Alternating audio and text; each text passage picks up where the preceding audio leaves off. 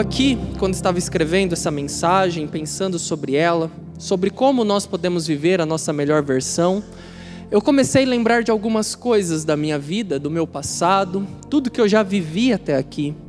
E eu cheguei à conclusão que se nós pudéssemos voltar alguns anos atrás, sabendo de tudo que nós viveríamos até hoje, sabendo de todo o cenário que nós viveríamos, provavelmente, em alguns momentos, nós decidiríamos por agir de maneira diferente, por fazer algumas coisas diferentes do que nós fizemos. E sabe, eu tive a conclusão também que provavelmente nesses certos momentos eu teria suportado um pouquinho mais a dor eu teria me esforçado um pouco mais, eu teria fugido um pouco mais do óbvio e ousado mais, eu teria me preocupado menos com alguns problemas que apenas serviram para tirar meu tempo, para tirar a minha paz. Eu teria me dedicado mais à minha família, eu teria desobedecido menos a Deus, eu teria buscado, buscar para as pessoas mais amor do que razão. Eu teria feito isso. Sabe? É verdade, meus irmãos, que se fosse possível nós voltarmos para o passado, nós mudaríamos muitas coisas. E olhando para trás, nós podemos perceber que nós deixamos, muito, nós deixamos de viver a nossa melhor versão em muitas vezes. Mas nessa tarde, hoje aqui, Deus me colocou como um instrumento para ser um divisor de águas e para dizer para todos que sim, você pode viver a sua melhor versão. Você pode. E que versão é essa? É aquela versão que não depende das circunstâncias. É aquela versão que nunca perde a esperança. É aquela versão que acredita quando ninguém mais acredita. É aquela versão que não vive por recompensas, mas vive por propósitos. É aquela versão que Deus te criou para ser. É essa versão que eu estou falando. E a minha intenção hoje aqui é falar sobre algumas situações que nos impedem de viver a melhor versão de nossa vida, de nossas vidas. Situações que nos tornam reféns, que nos aprisionam. São essas. E na Bíblia nós temos diversos, diversos exemplos de pessoas que viveram a sua melhor versão com Deus. E um desses exemplos é o José do Egito. Eu creio que hoje é necessário nós relembrarmos algumas coisas que esse homem de Deus viveu, para que nós possamos nos encorajar e, com o seu exemplo, nós poder, podermos viver a nossa melhor versão. Então, para começar, em primeiro lugar, para você viver a sua melhor versão, não se torne refém de sua condição. Não se torne refém de sua condição. E meus irmãos, quantas vezes nós deixamos a nossa condição limitar quem Deus realmente nos criou para ser?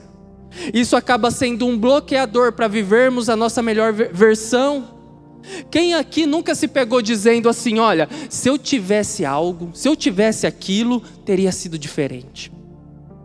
Se eu tivesse aquelas coisas que aquela outra pessoa tem, eu também conseguiria fazer o que ele fez. Nós precisamos parar de pensar no que nós poderíamos ser na nossa melhor condição e agir, que a nossa, agir com base na nossa condição atual, para que essa condição seja a melhor condição de nossas vidas. Isso não significa que nós não teremos dificuldades. Isso não significa que vai ser tudo lindo, tudo perfeito, tudo maravilhoso, não. Isso significa que nós extrairemos o melhor que podemos na nossa atual condição, até que nós tenhamos uma condição ainda melhor para fazer ainda mais. É isso que significa.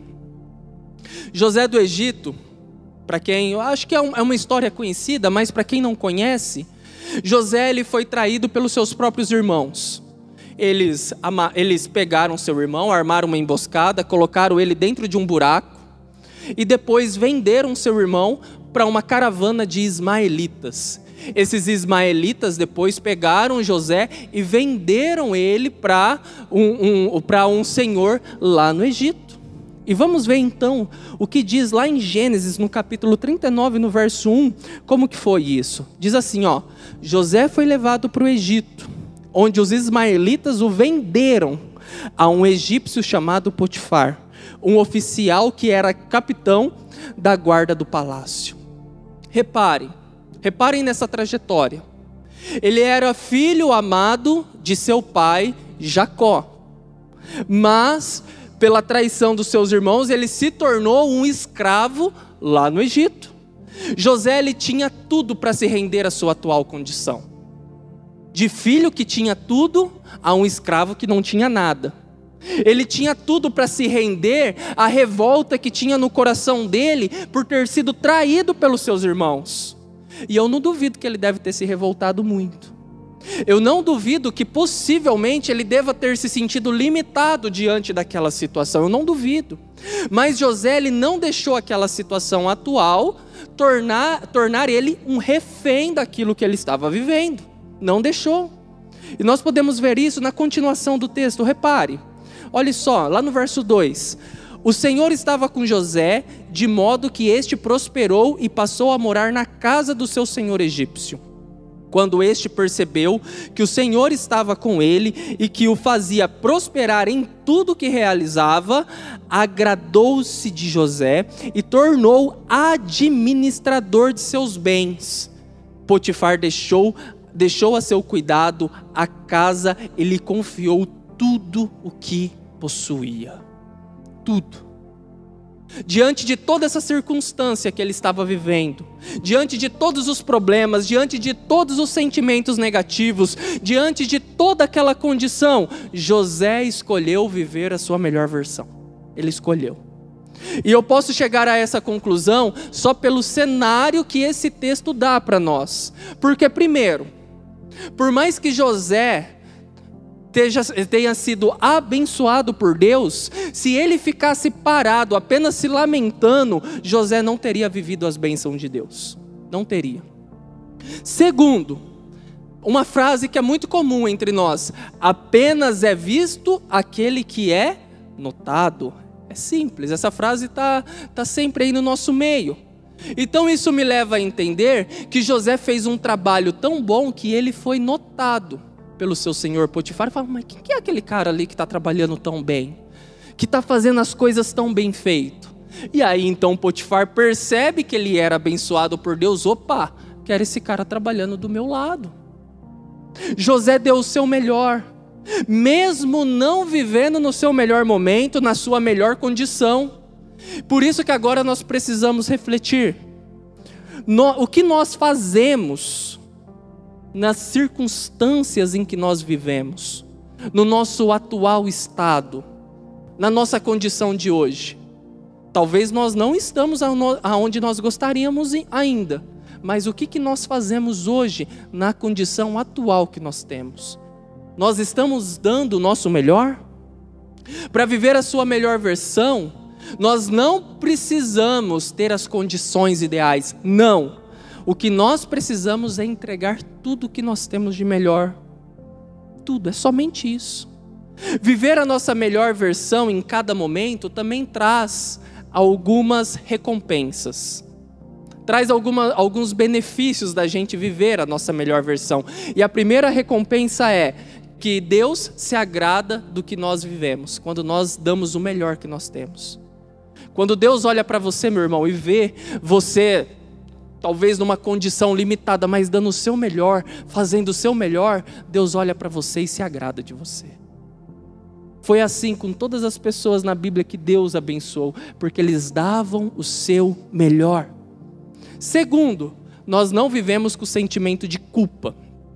Sabe aquele sentimento assim de que você pensa assim: nossa, eu poderia ter feito muito mais, mas eu acabei não fazendo, acabei esperando, ah, sei lá o que aconteceu. Nós não vivemos com esse sentimento. Recentemente, lá na, na, na igreja, na Gaspar Ricardo, deu um problema muito grande lá na projeção, não ligava nada, gente. E olha, eu, eu sou limitado para questões de informática, é verdade. Mas eu, como líder da projeção, eu precisava tentar resolver aquilo lá. E eu dei meu melhor. Eu não consegui resolver aquilo naquele dia. Mas no dia seguinte, quando nós tivemos uma reunião pastoral, pastor Jacó, eu falei para o pastor tudo que havia acontecido. Pastor, aconteceu isso, isso e isso. E aí o pastor olhou assim e falou: Filho, eu vi que você deu o seu melhor. Gente, esse sentimento de não ter culpa, de saber que você deu o seu melhor, tudo que eu poderia ter feito eu fiz, isso não tem, não tem algo que pague isso. Então nós não vivemos se lamentando por, coisa que nós por coisas que nós não fizemos. E o terceiro é que nosso esforço em algum momento será recompensado. No caso de José, ele foi recompensado por Potifar. Ele viu o esforço dele. Talvez aqui nem todos foi recompensado pelo seu chefe ou por alguém, não. Mas eu te garanto que se nós não formos, não formos recompensados por homens, nós seremos por Deus. Tenha certeza disso. Por isso, compreenda que Deus usa o nosso estado para nos levar a lugares que sem Ele não conseguiríamos chegar. É nas condições contrárias que Deus nos lapida para irmos além. É nas condições desfavoráveis que, que nós reconhecemos que sem a ajuda de Deus nós não chegamos a lugar nenhum. É nas condições difíceis que a nossa fé aumenta. Por isso nós temos que ter atenção em cada momento que nós vivemos. Porque Deus quer conduzir a gente para lugares que sozinhos jamais conseguiríamos chegar, mas com Deus nós podemos ir além. Mas para isso, nós não podemos nos tornar refém das nossas circunstâncias, do nosso estado atual. Mas um exemplo aqui que eu queria dar para todos nós. Eu eu, antes de, de, de, de namorar, eu fiz uma, uma promessa para mim, uma coisa minha, assim, que eu falei: Deus, quando eu namorar, eu quero namorar com uma pessoa por dois anos. Quando completar dois anos, eu vou pedir ela em casamento. Eu cheguei a essa conclusão porque eu imaginava que esse era um tempo ideal para eu conhecer a pessoa, também para não se arrastar muito, porque é um namoro cristão. E eu fiz isso comigo: ó, quando eu completar dois anos, eu vou me casar. E aí eu conheci a Juliana, a minha esposa, e tudo caminhava bem, até que Deus me chamou para o ministério e eu abandonei tudo. Abri mão do meu emprego para então fazer o seminário em tempo integral. Então minha vida teve um reboliço naquele, naquele momento. E estava pertinho para completar os dois anos de namoro. E estava chegando próximo. E eu comecei a pensar: meu Deus do céu, como que eu vou me casar? Eu não tenho dinheiro para sustentar essa mulher, o que, que eu vou fazer? Mas aí tem uma frase que se tornou muito presente no nosso relacionamento, no nosso casamento inteiro, desde a época de namoro até hoje. A frase era a seguinte: se Deus cuidou da gente até aqui, não é agora que Ele vai, vai abandonar a gente. E foi exatamente isso que aconteceu. No dia em que é, completamos dois anos, exatamente no dia, eu pedi a Juliana em casamento. E olha, o que eu devo dizer para os irmãos, eu nem sei explicar muito bem, mas nunca faltou nada. Nós nos casamos, fizemos a festa, hoje temos uma vida né, estável, tranquila, nunca nos faltou nada. Deus sempre cuidou de nós. Mas olhe, se eu ficasse olhando para o meu estado, para a minha condição atual daquele momento, provavelmente eu não ia querer me casar. Se eu tivesse sido refém da minha circunstância, eu não ia querer me casar. Então, olha, para eu viver coisas grandiosas de Deus e coisas maravilhosas como no meu casamento, eu precisei não me tornar refém da minha situação. Para quê? Para eu viver a minha melhor versão. Então, não se torne refém do seu estado, meu irmão, não se torne.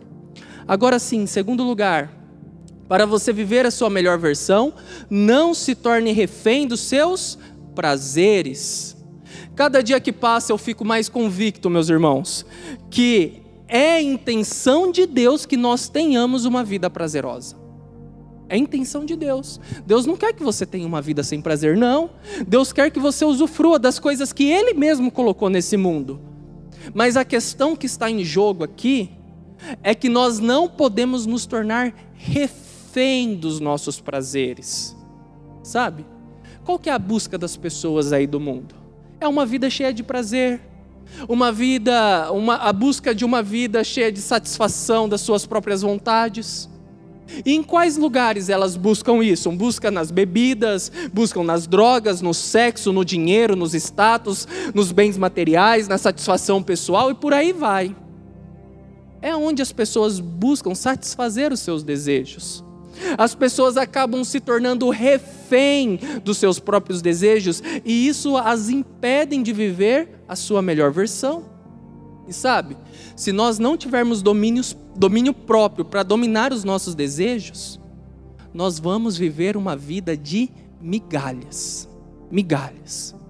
Você vai se vender ao custo mais baixo e miserável que existe.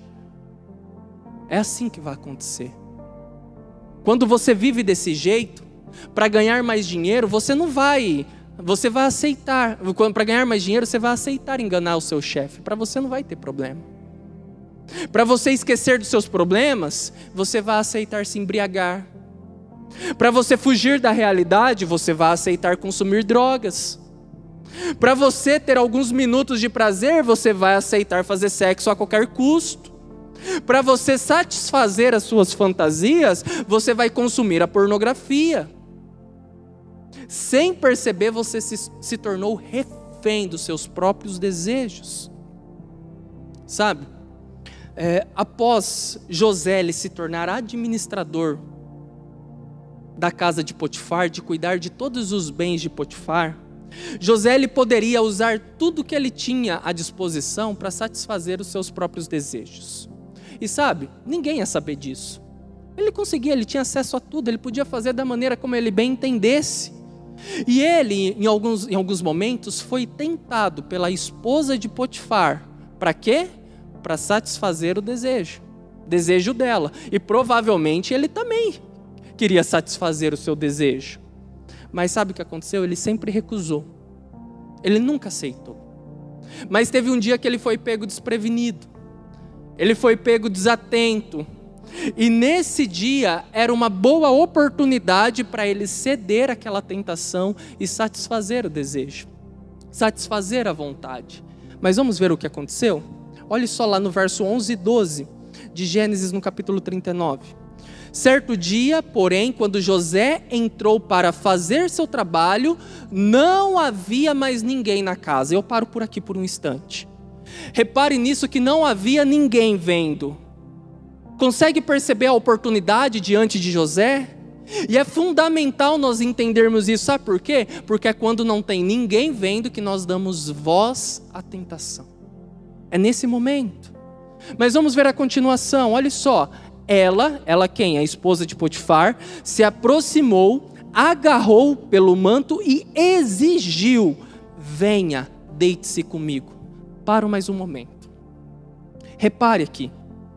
Os prazeres que nos levam à ruína, sabe o que eles vão fazer? Vão exigir que nós os alimentamos, que nós satisfaçamos a vontade. E assim nós temos uma vontade desenfreada de, de, de, de, satisfazer aquele desejo e nos tornamos refém daquilo. Mas aí, olha o final desse verso. O que diz lá? José se desvencilhou e fugiu da casa. E eu chamo a atenção mais uma vez para aquilo que José fez. Sabe o que ele fez? Fugiu, correu, chispou vazou, deu pé. Sabe por quê? Porque com a tentação você não se brinca. Com a tentação você não se flerta. Com a tentação você não arrisca. Tem coisa que, coisas que nós precisamos fugir, ficar longe. Se você tem problemas com bebida alcoólica, beber um copo de cerveja, você vai falar assim: vou beber apenas um copo de cerveja, não vai ter problema, não. Claro que vai ter problema. Se você tem problemas em segurar a sua vontade de fazer sexo, ficar sozinho com alguém num lugar lá impróprio, vai ter problema, vai dar ruim aquilo lá, gente. Tem coisas que nós não podemos flertar com o problema, com a situação. E sabe o que vai acontecer? Você vai viver refém dos desejos se viver dessa maneira apenas vai criar traumas em você. Você vai ter, tentar preencher o vazio do seu coração, sabe com quê? Com vento. Vento, com nada. Você vai sempre ter um sentimento que tem algo faltando dentro de você. Mas sabe, quando você resiste às tentações, isso vai levar você a se tornar uma pessoa mais madura, mais confiante, com, com mais autoestima, com mais força que mais se aproxima de Deus. Deus se agrada quando vê você lutando para fazer o que é certo, não somente aquilo que te agrada, não somente aquilo que te satisfaz. Por isso, meu irmão, as tentações nos ajudam a construir um caráter de fidelidade a Deus. Cada recusa sua diante de uma tentação molda o seu caráter de fidelidade a Deus. E isso tudo, e com isso tudo, nós, nós podemos viver a nossa melhor versão, a versão que Deus nos criou para ser. Uma versão livre de vícios, livre de culpa, livre da incredulidade, uma versão que vive a versão que mais se aproxima do caráter de Jesus. Meu irmão, você precisa viver a sua melhor versão. Você não precisa mais viver a versão que sustenta os seus vícios, os seus prazeres, não. Quando a tentação vier, lembre-se que Jesus já te libertou dessa escravidão e com o poder do Espírito Santo você pode dizer não para tudo isso. Com Jesus, os prazeres não têm mais domínio sobre a sua vida. Mas para finalizar, em último lugar, para você viver a sua melhor versão, não se torne refém do seu passado. Nós já vimos até aqui que para nós vivermos a nossa melhor versão, nós não podemos nos tornar refém da nossa condição que nós vivemos e também não podemos nos tornar refém dos nossos prazeres. Mas agora eu estou falando aqui que nós também precisamos nos libertar do nosso passado. Recentemente finalizamos um curso na igreja que se chama 30 Semanas. E no último dia desse curso foi feita uma cerimônia de queima das memórias. O que são essas memórias? É escritos de cada pessoa que participou e ela contou a sua história desde que ela lembra, desde lá da sua infância, desde a sua primeira lembrança até o dia atual, até o dia de hoje. Ela escreveu tudo. E ali ela identificou traumas, problemas, abusos, identificou tudo coisas que travam a vida dessa pessoa. E no último dia, como uma, fórmula, como uma, forma, é, uma forma simbólica para essa pessoa abandonar todo o passado e viver a sua melhor versão, viver a sua melhor vida, foi feita uma cerimônia de queima, onde a pessoa queimava tudo aquilo que aprisionava ela. Ela foi feito isso. Quantas pessoas estão presas no passado? Quantas pessoas não vivem a sua melhor versão por causa de problemas mal resolvidos? Quantas pessoas não vivem a sua melhor versão por causa de mágoas passadas, por causa de, de abusos que sofreram? José do Egito, ele podia carregar uma mágoa muito grande de seus irmãos, por causa, porque por causa deles ele se tornou escravo. Depois, por ele fazer o que é certo e não se deitar com a esposa do seu, do seu senhor, do seu chefe, ele acabou sendo, essa mulher acabou difamando ele e isso levou ele para a cadeia. Lá na cadeia ele foi esquecido. As pessoas se esqueceram dele, mas um dia o, faraó teve um sonho e ninguém conseguia revelar esse sonho, até que chamaram José e ele revelou esse sonho do faraó.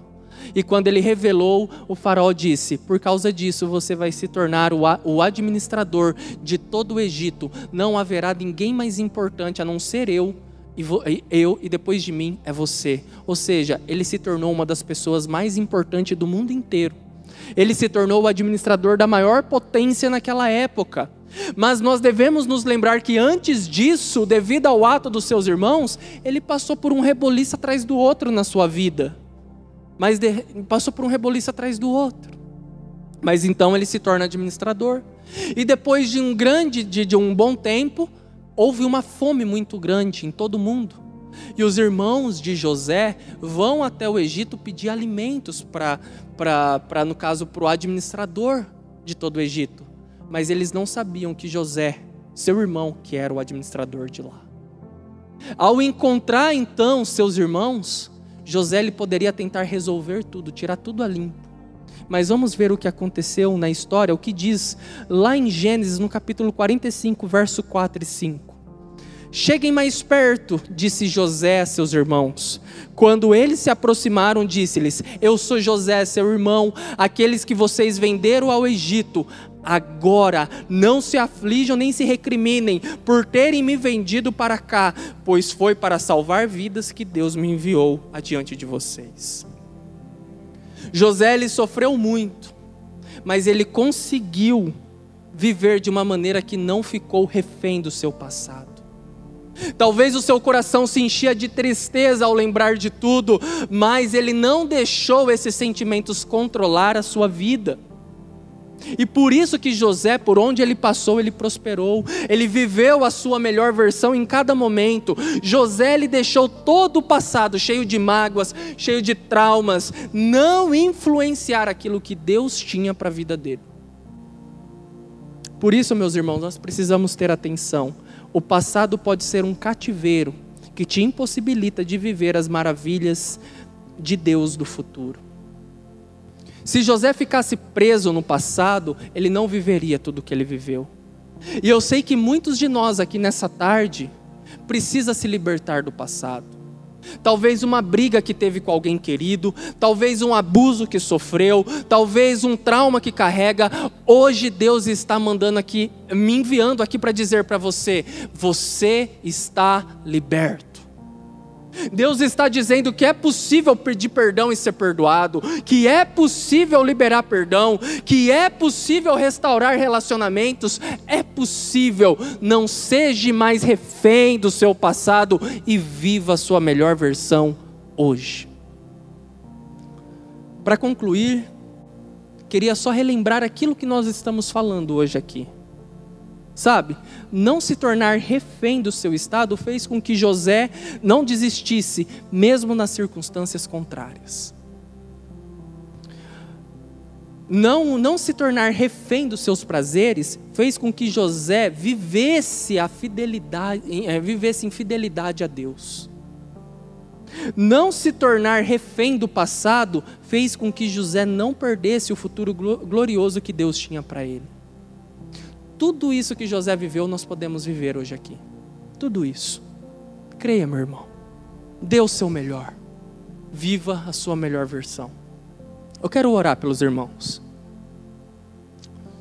Ô oh, Senhor, quantos de nós aqui precisamos, ó Pai, entender que as circunstâncias que nós vivemos não é uma desculpa para sermos limitados Precisamos entender, ó Deus, que os prazeres, que as tentações não podem nos influenciar, mas sim a vontade de Deus. E precisamos também, ó Pai, nos libertar de um passado cheio de traumas, cheio de dor, cheio de problemas, para que nós possamos viver algo novo, a nossa melhor versão. Eu oro, Senhor, para que você ouça a oração de cada um aqui nessa tarde. E que você, ó Pai, dê ânimo para que elas possam prosseguir, mesmo em meio a tantas dificuldades. Em nome de Jesus, amém e amém.